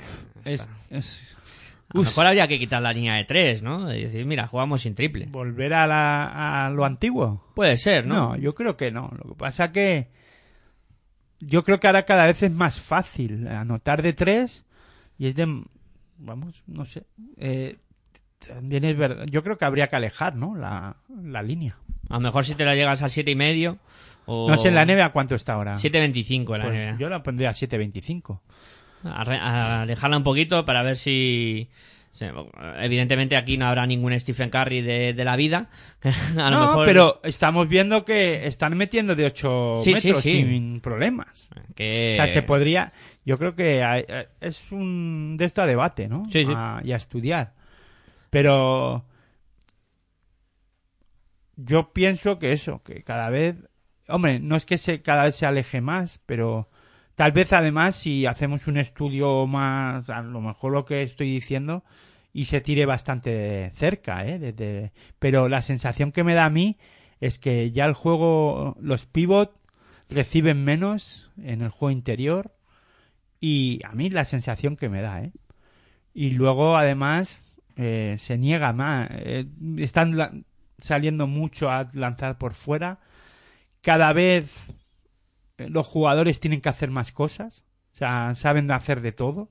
O sea, ya, ya creo que la posición de base o escolta, tal, tal, yo creo que vamos a, al momento en el que van a desaparecer los puestos, ya los puestos definidos por momentos van desapareciendo. Tal vez al, todavía no tanto, ¿no? Pero sí que, o sea, y si quieres, pues podemos hablarlo un poquito, ¿no? El tema de Donchi, por ejemplo. Donchi que ahora mismo es la muestra en la que es un jugador que puede hacer de todo. Sí. Sí, sí. Puede jugar. Eh, hablo del baloncesto europeo, porque si nos, eh, ya nos extrapolamos a la, a la NBA, hablar, por ejemplo, bueno, eh, ahora se me ha ido eh, de la cabeza quién es el jugador que hace de todo. Pero, bueno, hace- hay muchos jugadores, pero bueno. Kevin Durant. Durant no, es Kevin Durant, no, este, el de Cleveland, ¿cómo es? eh, LeBron James. LeBron James. Hay otra muestra de jugador que puede jugar de, de base, escolta, alero en un momento. O sea, el hombre orquesta, ¿no? Y en el Madrid ahora mismo Doncic es una especie, no, ojo, ¿eh? salvando las distancias, pero es un jugador, es un base que puede ir al poste, que mide dos, dos metros casi, ¿no? Sí. Luka Doncic. Sí, sí. ¿Cuánto mide Está ahora? a 1.97. Claro, que puede hacer de todo, ese hombre. Sí. Es un jugador completo que... A lo que voy. No, pero es que a lo que voy que vamos. No, pero es un jugador completo, pero eh, creo que vamos a eso, a, a, a la. A que los jugadores ahora tienen que hacer de todo. O sea, el pivot lo saben de hacer de todo. El pivot, eh, ya he visto pivots que suben el balón botando y todo. Y que a ver, que está bien, ¿eh? Que eso es evo- la evolución del baloncesto y que pero hay cosas que luego sí me sorprenden, que un pívot no sepa jugar de espaldas al aro. O sea, lo que ganan por un lado creo que lo están perdiendo por otro. Claro, claro. A mí me venía la imagen de Anthony Randolph, que es de esos pibos que cogen la bola en el Madrid y acaban subiendo la bola. Sí, juegan muy bien de cara al aro, eh, machacan, todo lo... pero no saben, de espaldas al aro no saben jugar. No saben recibir la bola de espaldas al aro, Sí, como otros. ahí tienen dificultades. Cada vez más, sí, porque lo que tú dices, está ya no hay especialistas, ¿no? En ese aspecto, de decir, este es mi pivot. No, pero por ejemplo, eh, pero pueden evolucionar, ¿no? O sea, yo por ejemplo, Burusis eh, es el típico jugador que ha evolucionado en muchos aspectos, que antes tiraba mucho por fuera, tal. En, un- en Baskonia la temporada pasada era más generador de juego eh, Burusis. Empezaba la jugada desde cuando estaba él en pista. El ataque empezaba por, pasaba por sus manos casi todos los ataques, o sea, el inicio del ataque. Incluso recibía el balón dentro de la pintura y desde ahí distribuía, ¿no? Eh, y eso lo fue lo ha ido ganando con el tiempo. Yo creo que ahora los jugadores no sé, yo creo que vamos a un a un, a un formato y a una forma muy diferente a la que yo por lo menos tengo en mi cabeza. Sí. O sea, o es la sensación que a mí me da, ¿no? Que muy- se, está, se está llegando a jugar muy de cara al aro y no y, y sin distribuir desde el poste bajo, ¿no? Ahora mismo el único jugador, el único pivot que, que sí que recibe ahí abajo es Sermanidi, ¿no? De lo que estamos viendo en la ACB, Sermanidi es de los que mejor hacen esa faceta. Y es- Sí, y puede distribuir. Sí, sí, y puede distribuir desde ahí. De, de lo demás, sí que es verdad que cada vez los pibos son más móviles y... Sí, hablamos- aparte, aparte, perdona. Sí, hablamos antes de Brown, por ejemplo, que también la ha fichado a la Estudiantes, que es otro pivo que sabe mucho a tirar, y hay muchos ejemplos, ¿no? Sí, por eso. Y luego, aparte de eso, es eso, que no se juega mucho con el pivot. O sea, se lanza y el pivot tiene muy estilo NBA. es- Esperar a coger el rebote y meter. Y ya está, ¿no? Bueno. Es un debate que para que da para mucho, ¿eh? Lo afrontaremos en, en otra ocasión, ¿no? Esto de cómo se está jugando al baloncesto y hoy en día. Pero con esto no quiere decir ni que sea mejor ni peor, ¿eh? Ojo, que a cada uno eh, por sobre gustos colores, ¿no? Pero si vamos a un mundo, a un baloncesto ahora más eso, a, a que todo, que eso, a casi a de que desaparezcan las posiciones. Sí. De ya definir, ahora mismo definir a Doncic con, en qué juega, de qué juega Doncic o al finalmente a de, de qué va a acabar jugando Doncic. En el Madrid ahora mismo puede pu- permutar las posiciones tanto de escolta, alero, base, puede Sí, sí. hacer de todo. Sí, perfectamente. Y lo vimos ayer, ¿no? Y ya hilamos a... Sí, para- pero tal vez eh, acabe, hombre, ahora mismo es que claro, coger el ejemplo de Luka Doncic a lo mejor no es fácil, ¿no? No es el no lo correcto, porque claro, un- tener un jugador como este no pasa siempre, entonces, pero también podemos acabar viendo que no sepa a- perfeccionando algo, ¿no? Y acabe haciendo muchas cosas bien, pero no algo muy bien. Claro, claro, sí, sí, ¿no? Y eh, además, pues, te fijas en ejemplo, ¿no? Drazen Petrovic, por ejemplo, que era un jugador que... Ostras, estamos hablando de, palabras mayores, sí, ¿no? Pero sí era especialista, ¿no? Era un tío que Pero lanzar, y- sí, pero sí. eh, Petrovic quiere hacer puntos. Claro, claro. o puntos, sea, puntos y puntos. Era eso, ¿no? Que le daba la bola a Petrovic, tenías que... metía, ¿no? Y decía, bueno... Pero es que Luka Doncic es capaz de generar juego también. Sí. O por lo menos de pasar. Petrovic... mm, Le costaba también, más. Pero porque él quería meter. Sí, O sea, no decía, porque le costara pasar. Él decía, esta... Esta me la chupo yo. Esta es pa' mí. Hablando mal y pronto. Eh, bueno, que, que decía, ¿no? Que ayer lo vimos, ¿no? Este, este tipo de cosas, ¿no? Como... Y la verdad es que ayer Luka Doncic se... yo creo que se marca un partido muy bueno. Mm, creo que es el mejor de, del Madrid. Eh, y como comentabas tú al inicio, ¿no? En la valoración, ¿no? Quizá... Que acaba con 13 rebotes. Sí, sí, no, que parece que no los coge, ¿eh? Parece, ah, y luego le ves y dices, pues que ha cogido 13 rebotes, es que dices, pero bueno, pero... Acabó con 32 de valoración. Sí, sí, es que fue un espectáculo, ¿no? En, en ese aspecto.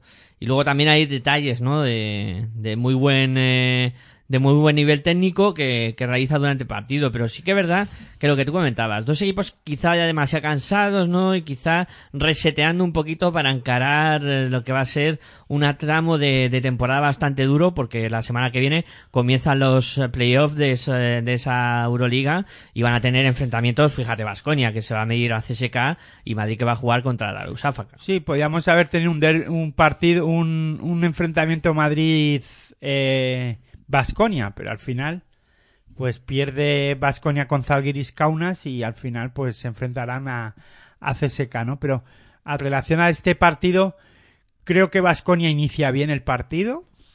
O sea, además por delante eh, durante toda la primera parte. Solo al final de la primera del segundo cuarto y tanto que al final acaba eh, ganando el parcial eh, estudian- eh, digo estudiantes el Real Madrid dándole la vuelta al marcador y era la primera vez que el Real Madrid se ponía por delante del partido pero bueno Vasconia nota yo sobre todo vengo veo veo viniendo o veo cómo se diría eh, eh, veo Vengo viendo. Ve- vengo viendo, mejor dicho, sí, eh, que me estaba la cabeza un poco ahora dando, haciéndome cosas. No, sabía ya ni lo que estaba diciendo. Pues ya digo, eh, desde unos partidos hasta acá estoy viendo que que Vasconia echa mucho en falta a Sengueila. O sea, y la baja de Sengueila creo que es más importante que la de Sar Larkin. Fíjate lo que te digo, ¿eh? Sar Larkin se nota que cuando no está o cuando no juega bien eh, lo nota Vasconia. Ayer también lo vimos, que en un momento dado eh, el equipo sin Sar Larkin porque se eh, cargó mucho de faltas. eh, pues hubo un momento en el que lo necesitaba Vasconia y lo pasó mal Vasconia en la pista. Pero la incorporación otra vez de Sar Larkin le recupera en el juego a Vasconia, pero sin Sengueila, que ayer no pudo jugar por un proceso gripal, lo nota. Lo nota sobre todo por la, por la presencia del rebote. A mí Sengueila eh, ya le pasó contra estudiantes también, cuando Sengueila no inicia el partido. Fue a aparecer Sengueila y le dio presencia reboteadora al equipo vasconista. Un equipo vasconista que es que no está acertado en el lanzamiento en algunas ocasiones. Adaranga no, no está aportando, a ver, aporta lo que es, lo de que es normalmente el trabajo, la lucha, la pelea de, de Adaranga, pero no el acierto en el lanzamiento. O, y cuando no tienen acierto, yo a mí me- peca de falta de jugadores reboteadores, que vayan al rebote y que peleen los rebotes. Y en esta ocasión, en este partido, sobre todo en este tipo de partidos, creo que, que lo más en falta lo, puede, lo echa, ¿no? En, el, en la Copa del Rey también le pasó, eh, cuando no estaba eh, jugadores que van bien al rebote, lo pasa mal. Y Limene Diop aporta, pero no acaba de conven a mí no, no acaba de convencer ni a mí ni a todo, creo que a la afición vasconista, aunque es un jugador que es joven, que cada vez está haciendo más mejor las cosas, pero es irregular, ¿no? Y por eso no, no es que no convenza, sino que no te da la confianza plena para decir es que con él en pista vamos a ganar. O sea, no, no te lo da. Todavía no tiene eso el Imane Diop. Eh, Boyman eh, es un jugador que mentalmente aparece y desaparece. O sea, es capaz de hacer lo mejor y lo peor en un mismo partido. Ayer lo vimos también. Y, sobre todo en partidos contra estos tipos de equipos necesitas gente de lucha brega y ir mucho al rebote. En este caso, cuando además no está que luego Vasconia tuvo su opción de ganar al final otra vez eh, el partido incluso el Madrid pasa por un momento que no se encuentra cómodo en el partido. Sergio Yul no, no anota. Rudy Fernández eh, aunque anotó un, triple en un momento dado pero en momentos importantes de partido tira dos mandarinas y no, no anota. Eh, Ayer Felipe Reyes no estuvo del todo bien, aunque sí aporta y sigue aportando sus cosas, pero Gustavo Ayón yo le veo algo fuera, de ahora mismo físicamente, no sé si es físico o mental, pero en algunos momentos no le veo cómodo en, el en los partidos. No sé cómo lo verás tú a Gustavo Ayón. Y a, y a veces hasta además eh, demasiado nervioso, ¿no? Porque vimos también mucha protesta y, y eso hace indicar Pero que... ¿A quién? A Gustavo Ayón, sí, sí. Aunque anotó, ¿eh? Ojo, que hace 3 de 4. Pero no acaba de estar cómodo. O sea, no le veo yo como la temporada pasada. No sé si es que él piensa que ya... Ya, ya se hablaba de que no iba a seguir esta temporada o que se podía Sí, ir. que se y- podía ir a la NBA. y, y él mismo no se al final no se acaba de convencer o no sé si es que se está eh, arrepintiendo de haberse quedado no creo eh ojo esto es un algo que yo lo estoy hablando Sí, pero es eh, un poco no sé la sensación no la sensación de que a él o no se está encontrando siendo el el jugador importante también es que es verdad que eh, los pivots en el Real Madrid no acaban de ser eh, todo lo importantes que lo que estábamos hablando antes, ¿no? O sea, no acaban de ser lo todo importante que pueda que de- podrían ser, ¿no? Con Sí. Pablo Lasso. En este caso sí que se acabó marchando aburrido. Sí, sí, es que es eso, ¿no? Que, que en este caso, el simi que ponías antes o lo que decías de que hay que esperar a ver si me cae un rebote o a ver si en un momento dado Jul, Doncic y, y Rudy o Carroll o, o Taylor no se la tiran. Es que tú fíjate, dices, bueno, es que ahí tienes a Otelo Hunter. Si nos fijamos, siete rebotes ofensivos acaba haciendo 10 puntos. 11 puntos. Por eso 5 pues, de 11. se es lo que estábamos mucho. hablando. Que al final dices Otelo Hunter, pivot, tal.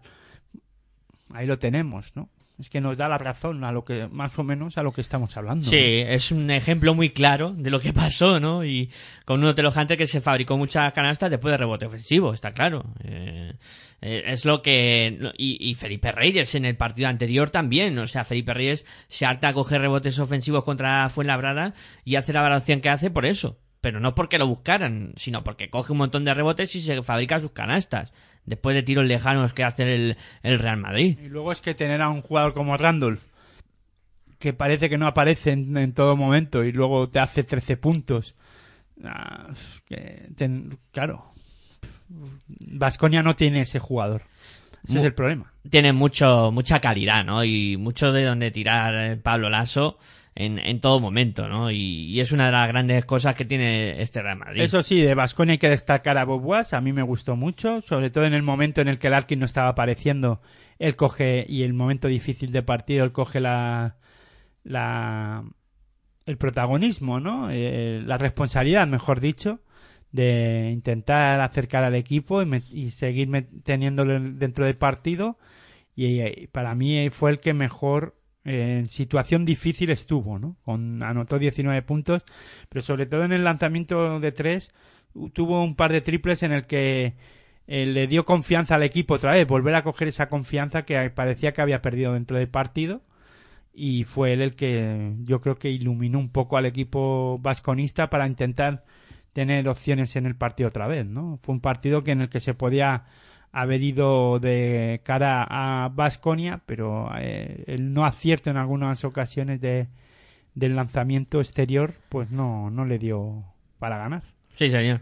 Y me gustó Badinger porque peleó mucho y... Sí, Boyman acaba bien, o sea, a ver, Boyman eh, irregular, pero bien en algunos momentos, lo arregla, ¿no? Lo mejor dicho, arregla el desaguisado en algunos momentos, pero bueno, no claro, yo creo que la no presencia de Sengeila le merma en algunos momentos a, a Baskonia y luego eh, Rafa Luz y este mm, eh, lo diré eh, Lamprovitola desaparecidos totalmente no ahí también Vasconia adolece no de, de un base que pueda sustituir a en este caso al Sar Larkin no Sí, sí. yo cre- yo pensaba que la Amprovitola sí se iba a adaptar más, ¿no? Al juego de, de Sito un poco, hombre, no es igual que que este Sar Larkin, pero sí es un base anotador. En estudiantes lo vimos. Tal vez eh, pudiera probar Sito a poner, porque en, en estudiantes la Amprovitola incluso jugó de escolta Sí, y era más protagonista y aportaba algo más en ataque. Tal vez eh, aquí pueda jugar. Lo que pasa que, claro, la Amprovitola se fue finalmente a la NBA, ¿no? correcto. Marchar a la NBA, volver, yo no sé qué les pasa, pero los anulan, ¿no? Allí. Les, dan lavan el cerebro, yo no sé, les ponen un chip y los anulan, ¿no? Y todo lo que... Porque la temporada de la Amprovitola en estudiantes fue más buena. Sí. Bastante buena, aunque los resultados finalmente no en lo deportivo no, no acompañaron, ¿no? Pero individualmente era un jugador fue la temporada pasada, ¿no? La Correcto. Sí, señor. Lo de la Amprovitola fue la temporada pasada. Bueno, vamos a hablar ahora del, del Real Betis Energía Plus contra Retabel Bilbao Basket, que la verdad es que hay que decir que el partido no tuvo historia, ¿eh? O sea, un partido desastroso. Del, Yo del po- poco voy a aportar. Yo te dejo todo a ti, porque primero no vi el partido, lo tengo que decir. No, no pude seguir el partido. Tú, tú sí lo has podido ver después de que se disputó. Yo no lo he podido observar. Pero yo solo decir, ¿no? La marcha de. Añadirá la- lo del tema del. Lo importante creo que es la marcha de Santaban, ¿no? Veremos a ver lo que. Lo que ahora aporta este el técnico nuevo Alejandro Martínez. Alejandro Martínez, ¿no? Sobre todo imagino que intentará cambiar el chip y que defensivamente se encuentre mejor, ¿no? Eh, no sé si es por falta de, confianza en Santabac o qué, pero sí que me sorprende que un equipo como Santabac no estuviera oh, más mejor en- defensivamente, ¿no? Su equipo trabajado. No sé, no sé qué, qué problemas ha habido allí en Sevilla realmente, pero eh, ha pasado por muchos problemas el equipo de Santaba. Sí, la verdad es que la temporada, la primera vuelta, con un final de primera vuelta espectacular, ¿no? Que, que les tuvo hasta la última jornada donde eh, se podían meter en... Bueno, lo de meterse en copa lo dices tú. Bueno, sí, entre comillas, ¿no? Tenían opciones matemáticas de... Bueno, ya, pero eh, reales ninguna. No, reales no, está claro, ¿no? Tenía Pero- que ganar de no sé cuántos mil para poder meterse en la última jornada. Evidentemente, ¿no? Y Pero- perdieron además. Y perdieron, sí. Pero bueno, que, que bueno, que la primera vuelta no fue mala, pero es que en esta segunda vuelta solo una victoria de todo que va de segunda vuelta y esto ha provocado que al final pues eh, se rompa la cuerda por el sitio más débil, ¿no? Que es el, el lado del técnico. Y a seis, a seis jornadas para final, pues la verdad es que no me parece la mejor solución, ¿no? Porque ahora viene Alejandro Martínez y ¿qué va a hacer? Una var- varita mágica y decir, ahora ya está todo Bueno, resuelto". pero siempre buscas una reacción, ¿no? De, de un cambio en el vestuario, eh, sobre todo moral. O sea, meterles en, eh, no sé, en la cabeza otra otra dinámica, no de trabajo, pero o sí de trabajo, o sea, buscando re- que reaccionen, ¿no? Yo tampoco soy partidario, ojo. Y, y ojo que... Que ya lo dije con Zaragoza y lo digo ahora y lo, siempre lo diré. Yo no soy partidario de cambiar de técnicos, porque en casi pocas ocasiones surge efecto.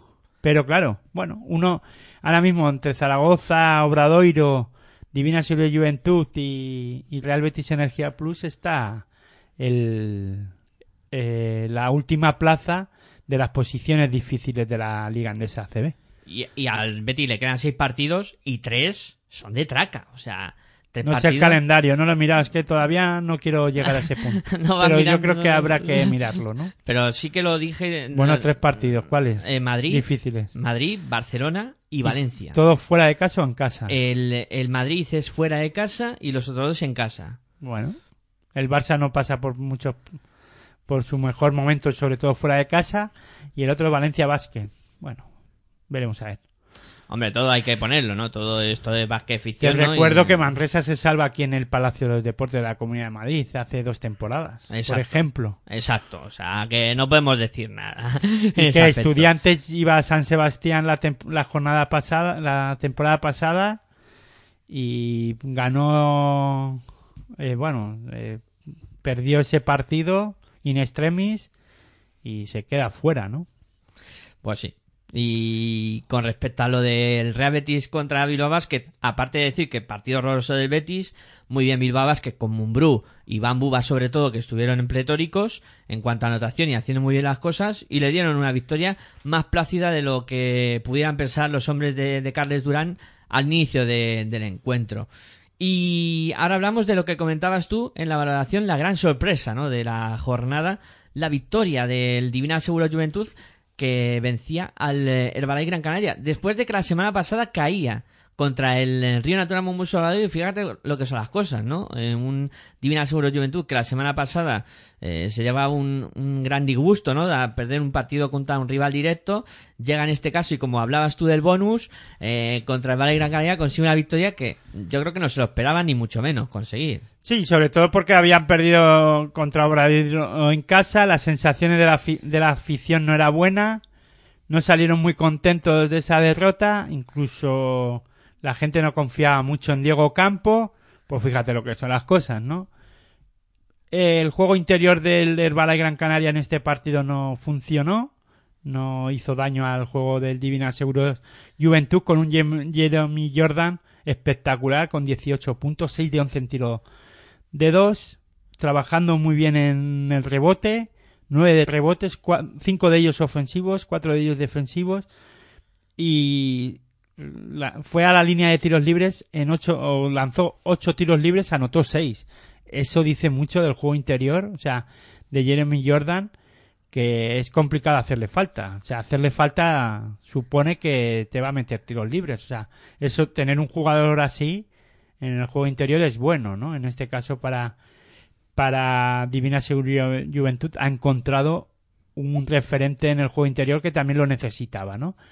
Eh, a esto le tenemos que sumar que Bogdanovic aparece, porque llevaba varias jornadas en las que no estaba muy acertado y aquí eh, jugando 31 minutos también, al igual que Jeremy Jordan, anota en este caso eh, 16 puntos y está muy bien desde el lanzamiento exterior, 4 de 6 en triples, muy bien eh.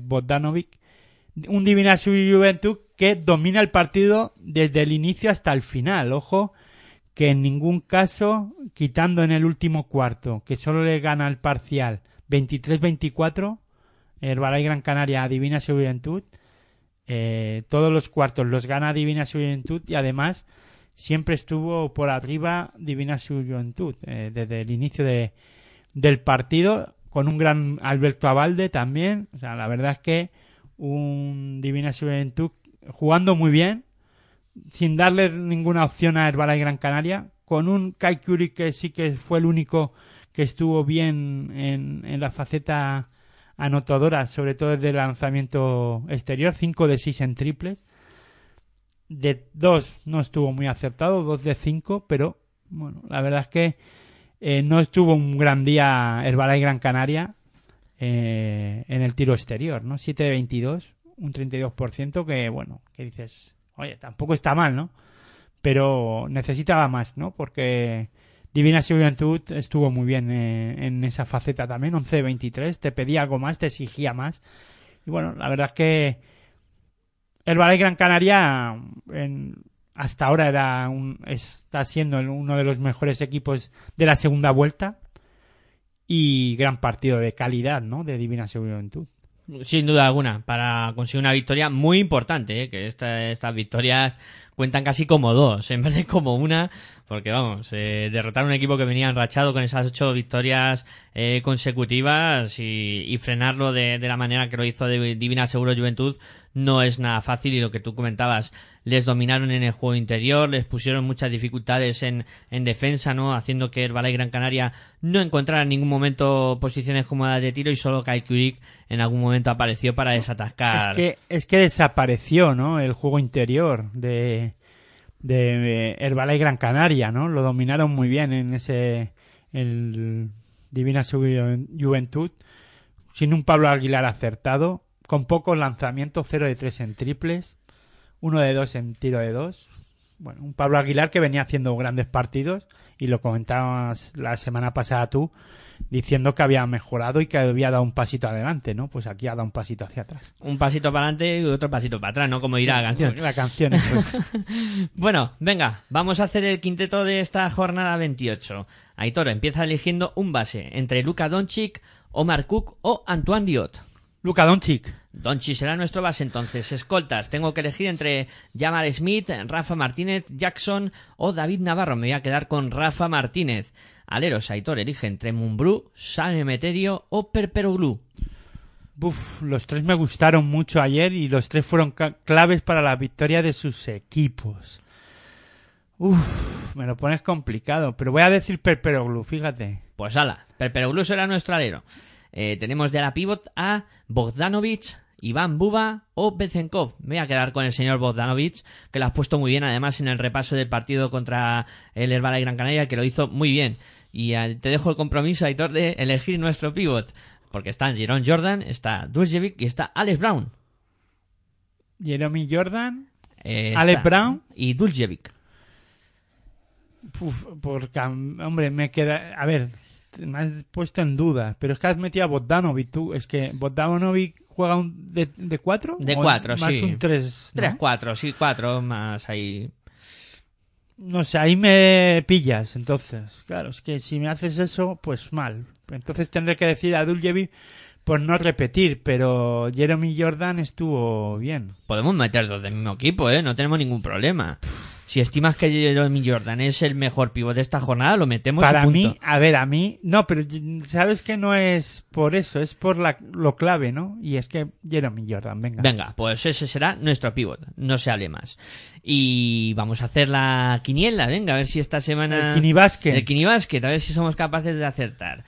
Venga, Hitor, comienza con un Basconia Herbalife Gran Canaria.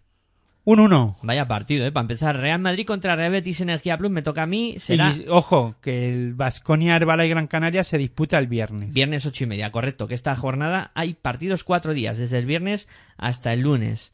El eh, sábado tendremos ese Real Madrid Energía Plus contra Real Betis Energía... Oye, Real Madrid contra Real Betis Energía Plus, que va a ser un 1.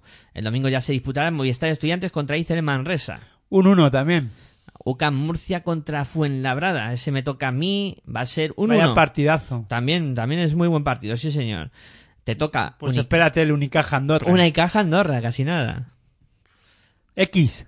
Eh, me toca a mí el partido de las urgencias. Ten en cuenta Zaragoza contra Divina Seguro Juventud. Yo creo que va a ser eh, un 1. Aquí va a ganar Zaragoza. Valencia Vázquez. domingo seis y media. Buen Domingo partido. seis y media, sí señor. Y a las seis y media también coincide otro partidazo, ¿eh? Valencia Vázquez contra Barça. Ya, ya, pero yo me voy a, yo ya te digo, si tengo ocasión, que imagino que sí, que tendré ocasión de ver algo, mm, el Teniconta Zaragoza Divina Seguridad Juventud, mm, que me, que me perdonen el Valencia y el Fútbol Club Barcelona Lasa, pero es un partido más, con más urgencias que el Valencia Basket Fútbol Club Barcelona Lasa, porque si pierde el Barça o gane el Valencia, no se no van a perder mucho. O sea, te quiero decir que, pero bueno, Valencia eh, para hacer el Kini Basket un 1. Venga, pues ahí está. Y el último partido de la jornada, el que enfrentará a Retabet Bilbao Basket contra Río Natural Mumbuso Obradoiro, que se disputará el lunes a las 6 de la tarde, pues ahí le vamos a poner uno, ¿no? Venga, vamos a apostar porque gana el Bilbao Basket, pero cuidado, ¿eh? El Retabet Bilbao Basket Río Natura Mumbus, el mejor día del año. Sí, un día interesante, ¿no? Ese lunes 17. Sí, sí, es muy especial para mí. Pues bueno, pues, Cumplo años, o sea que más especial que eso no hay. pues ala, ya le podéis felicitar. Un año más. A su Twitter. En el mundo, un año más aquí. Pues ala, lo festejaremos, claro que sí.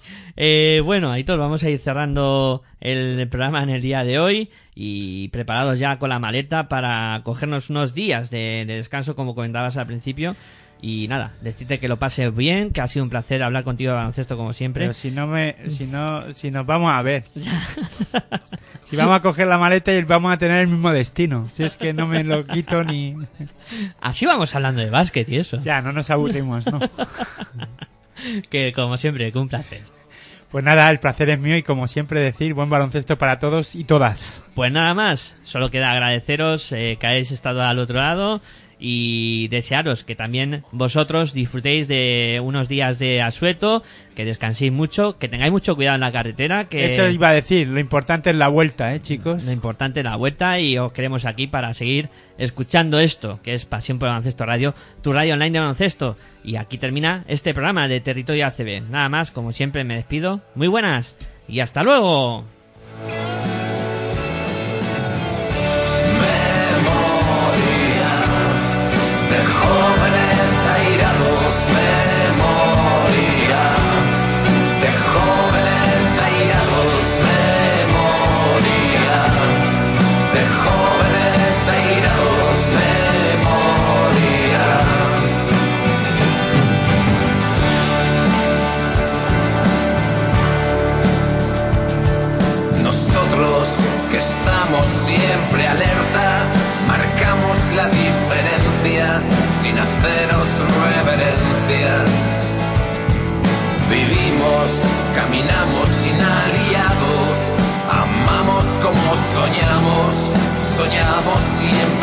나도.